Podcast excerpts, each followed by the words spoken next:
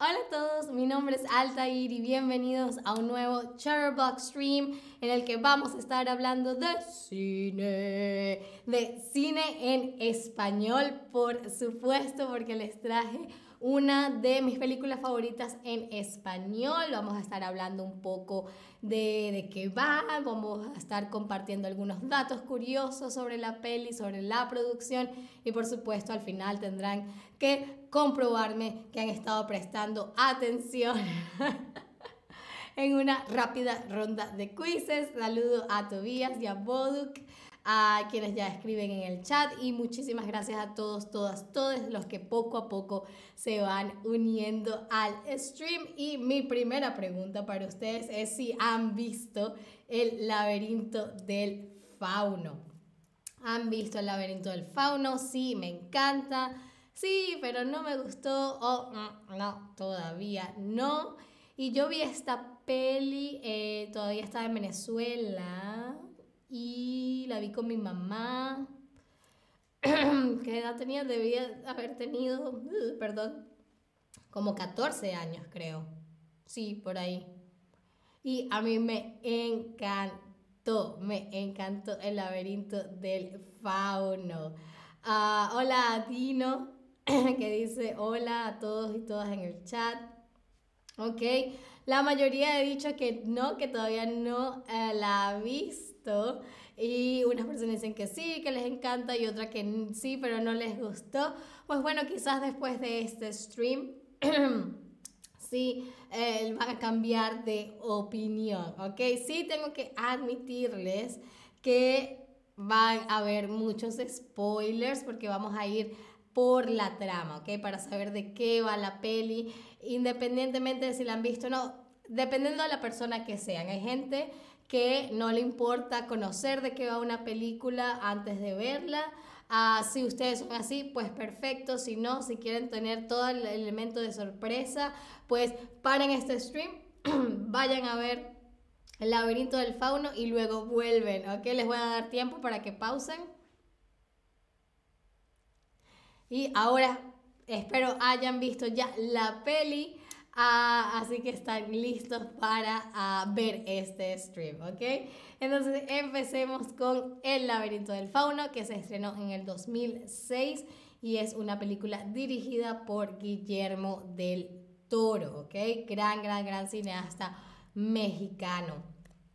A ver, El laberinto del fauno cuenta la historia de Ofelia, una niña de 13 años, que viaja con su madre, Carmen, a quien vemos en la fotografía y quien está embarazada, para conocer a su nuevo uh, padrastro, un policía de la Armada llamado Vidal, un hombre extremadamente desagradable con quien empezarán a vivir en un pueblo pequeño en las montañas, durante la primera noche en la que eh, están pasando en su nuevo hogar, un hada mágica visita a Ofelia y la guía hacia un laberinto. Allí se encuentra con un fauno que le revela que ella es en realidad una princesa y que su padre la busca desesperadamente. Para poder regresar, sin embargo, Ofelia debe pasar tres pruebas y demostrar que su esencia está intacta. La primera prueba se lleva a cabo al siguiente día, consiste en entrar en una cueva situada en las raíces de un árbol moribundo, el que ven en la fotografía, y encontrar a un sapo que está matando a la planta, ¿ok? Después de encontrarlo, deberá darle, debería darle de comer tres piedras de ámbar y extraer una llave dorada de su vientre. Ofelia completa esta tarea con éxito, pero al hacerlo arruina el vestido que le hizo su madre para la cena de esa noche y está y, su madre decepcionada y molesta como castigo le prohíbe cenar. Boduk dice, no la he visto, pero cuando sepa mejor español le echaré un vistazo. La puedes ver incluso si no, si no sabes tanto español como crees que es necesario, ¿ok? Eh, la puedes ver yo siempre creo que es importante eh, escuchar el idioma, incluso si no entiendes perfecto todo, lo puedes ver con subtítulos, no pasa nada. Lo importante es eh, acostumbrarse al sonido del idioma, ¿ok, Boduk? Así que te la recomiendo al 100%, la puedes ver este fin de semana. Muy bien, pero volviendo a la historia del laberinto del fauno, tenemos que al día siguiente el fauno a quien vemos en la fotografía le advierte a Ofelia que su misión será muy peligrosa y le entrega un estuche en el que hay tres hadas mágicas que le ayudarán en su misión. Le da además un pedazo de tiza y un reloj de arena para contar el tiempo exacto que debe durar su misión. El fauno le indica que no debe comer nada en el lugar de su misión porque allí habita un ser que no es humano. Ofelia se dispone entonces a, completar la segunda prueba para la cual dibuja una puerta en la pared con tiza y al abrir la puerta se encuentra con una extraña habitación donde hay una gran mesa llena de apetitosa comida de muchas clases y sentada, sentado se encontraba un monstruo sin ojos. Este monstruo que ven aquí. Esta es una de las mejores escenas de la película porque él al principio, él no tiene las manos acá, sino que las tiene en la mesa. Ah, y eventualmente es cuando se pone los ojos en las manos y se pone así y así es como es muy, muy es uno de los mejores personajes que yo he visto y súper súper icónico ¿okay? pero volviendo a la trama Ofelia utiliza la llave que obtuvo del vientre del sapo para abrir una de las tres puertas en la pared y al dirigirse a la salida Ofelia no puede resistir. Recuerda que su madre le, le, prohibió comer la noche anterior, así que Ofelia tenía muchísima hambre y cuando va en camino a salir, agarra dos uvas y se las come a pesar que el fauno le dijo que no debía hacerlo y que las hadas le, la trataban de detener. Esto hace que este hombre pálido se despierte y disponga a atacar a Ofelia. Ella se apresura a la salida, pero su tiempo se agota antes de llegar y la puerta frente a ella se cierra. Asustada y sin saber qué hacer, toma la tiza mágica y dibuja otra puerta en el techo y logra escapar antes de que el monstruo la alcance. Sin embargo, en la noche cuando el fauno la visita y le pregunta cómo le fue en su misión, Ofelia empieza a explicarle que hubo un accidente, pero la hada que sobrevivió al ataque del monstruo le cuenta al fauno lo que pasó, lo que realmente eh, sucedió con Ofelia y el fauno se molesta muchísimo porque eh, lo desobedeció y agotó sus posibilidades. Le dice que al desobedecer las reglas agotó sus posibilidades de volver al reino junto con sus padres y que deberá, deberá seguir viviendo como humana. Así que el fauno se va y deja a Ofelia llorando. Dino, Ofelia se parece a ti cuando, eres, cuando era una niña. No lo sé. no lo sé, déjame ver. Creo que no tanto. Otro día les traigo una foto de cuando yo era pequeña y las podemos comparar, Dino. pero bueno, poco después de que el fauno le dice a Ofelia que ya no podrá regresar al, reino de sus padres, su madre muere por complicaciones con el embarazo y muere al dar a luz. Por esta razón, Ofelia le pide a Mercedes, una de las empleadas, del capitán, que huyan para escapar del capitán porque él es eh, violento y desagradable y una, persona una persona terrible. y, y, cuando están a punto de escapar, el, el, el, capitán Vidal las consigue, las atrapa y encierra a Ofelia en su cuarto. Y es ahí cuando el fauno vuelve a visitar a Ofelia y le da una segunda oportunidad con la condición de que haga exactamente lo que él le diga. Ella acepta y es cuando el fauno le dice que tome a su, a su hermano recién nacido y lo lleve al laberinto. Entonces ella se escapa utilizando la tiza mágica y se va con el bebé en brazos hacia el laberinto, pero el capitán Vidal la descubre y la sigue.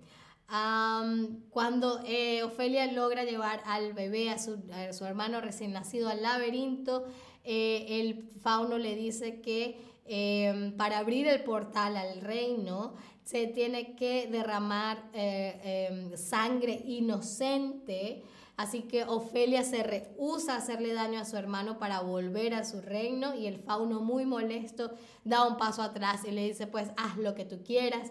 Y en ese momento llega el capitán Vidal quien no puede ver al fauno y le quita a Ofelia el bebé de, los, eh, de las manos y le dispara a Ofelia y la deja sangrando en el suelo. En una última visión, Ofelia se ve, ve esta imagen que ven ahorita en sus pantallas, que es ella entrando al reino de sus padres. y el rey dice que la última prueba era en realidad derramar su propia sangre antes de la de un inocente, es decir, el hermanito. Y el fauno la felicita por haber tomado la decisión correcta. Y Ofelia se convierte en una princesa y está lista para vivir eternamente en su palacio. Mientras tanto, la Ofelia del mundo terrenal eh, muere en los brazos de Mercedes. Y esa es básicamente la historia muy en general del laberinto del fauno.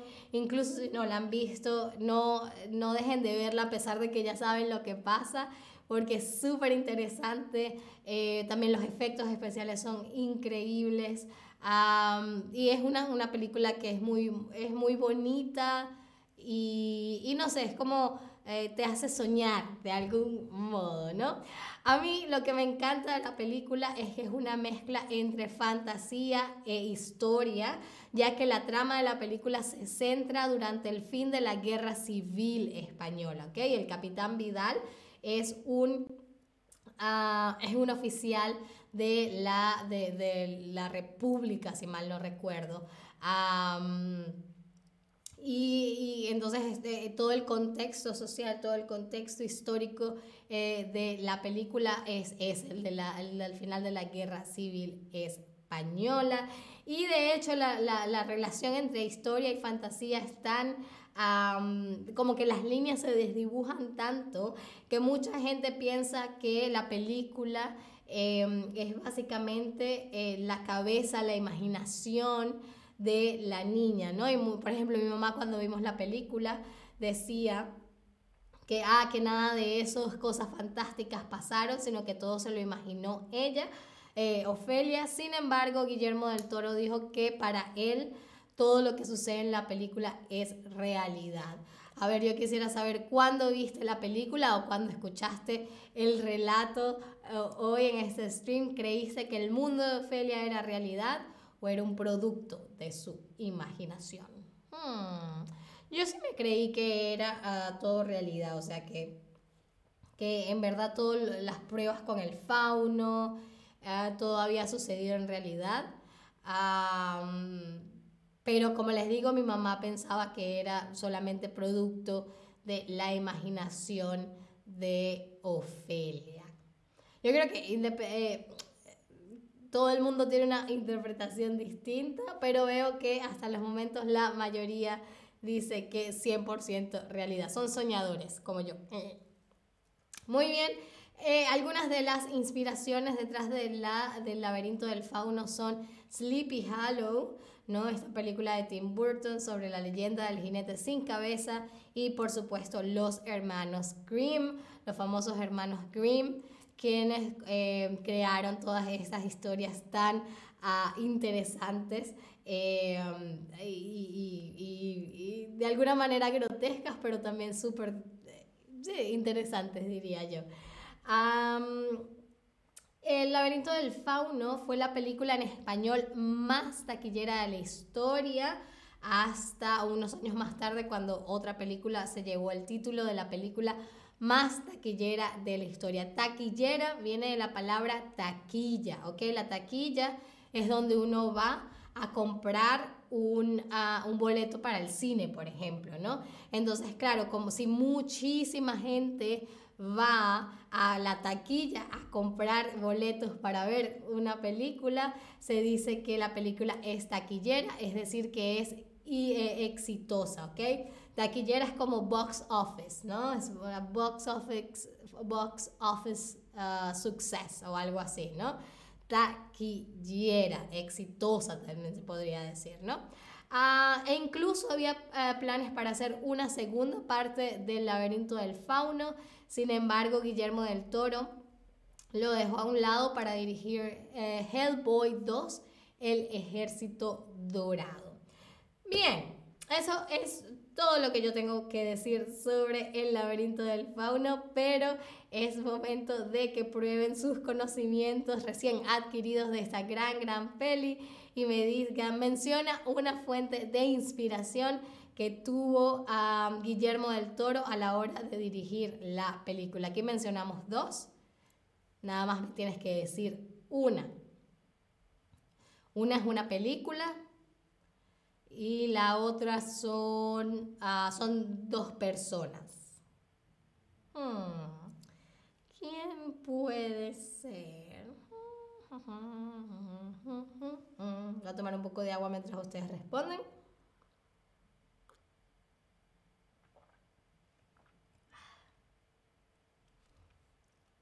A ver.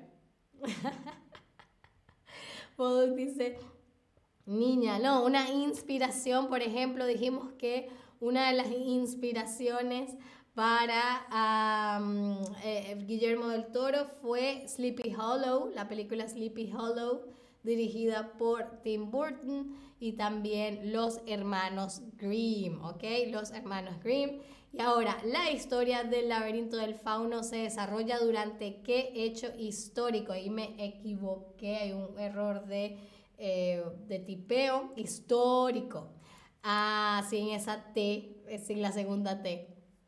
Ah, pero bueno, ¿qué hecho histórico se desarrolla, en qué, durante qué hecho histórico se desarrolla el laberinto del fauno, la Inquisición, la Guerra Civil Española o la Primera Guerra Mundial?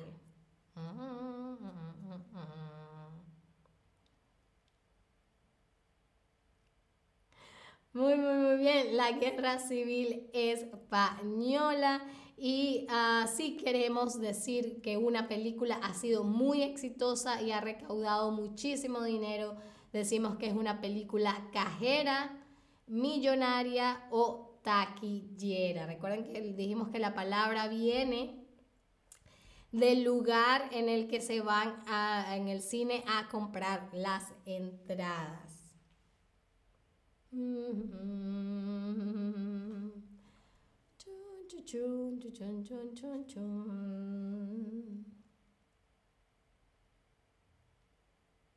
Muy, muy bien, por supuesto, Taquillera, una película taquillera muy exitosa que ha recaudado mucho dinero. Y a ver, ¿puedes mencionar alguna otra película dirigida por Guillermo del Toro? A ver, aquí mencionamos una pero él ha dirigido muchísimas otras, ¿no?